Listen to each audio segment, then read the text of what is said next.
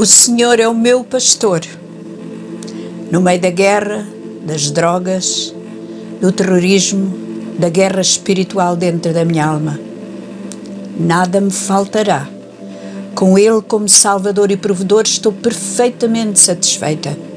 Enquanto outros lutam e preocupam-se por uma casa maior, um carro melhor, roupa ou joias, eu descanso na minha chamada e propósito, conhecendo Deus e tornando-o conhecido neste mundo violento e tumultuado.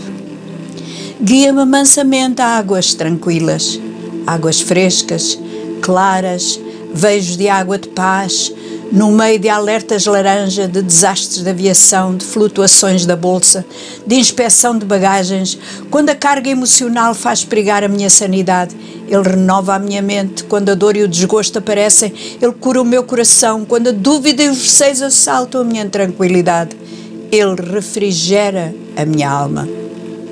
Ainda que eu andasse pelo vale da sombra da morte, cheio de ameaças de guerra química e biológica, bombas e fantasmas de guerras passadas, não temerei mal algum. Nem tumores, nem sida, nem pedófilos, nem maldizentes, nem terroristas, porque tu estás comigo, mesmo quando me sinto só, no meio de uma multidão. A tua vara e o teu cajado me consolam, especialmente quando leio os jornais e vejo os noticiários na televisão unges a minha cabeça com óleo, o óleo da alegria e da paz, com um chamado para ser luz e alegria num mundo escuro, cheio de medos. O meu cálice transborda. Pois me tens abençoado tanto. Tenho amigos, tenho família que me ama, tenho uma cama, liberdade, graça, comida mais do que suficiente e um propósito para a vida.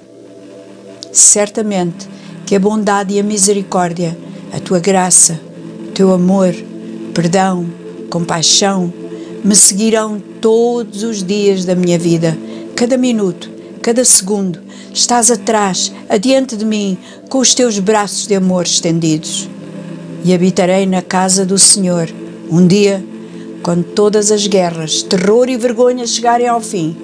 Habitarei no teu reino glorioso, onde tens preparado para mim um lar eterno para sempre.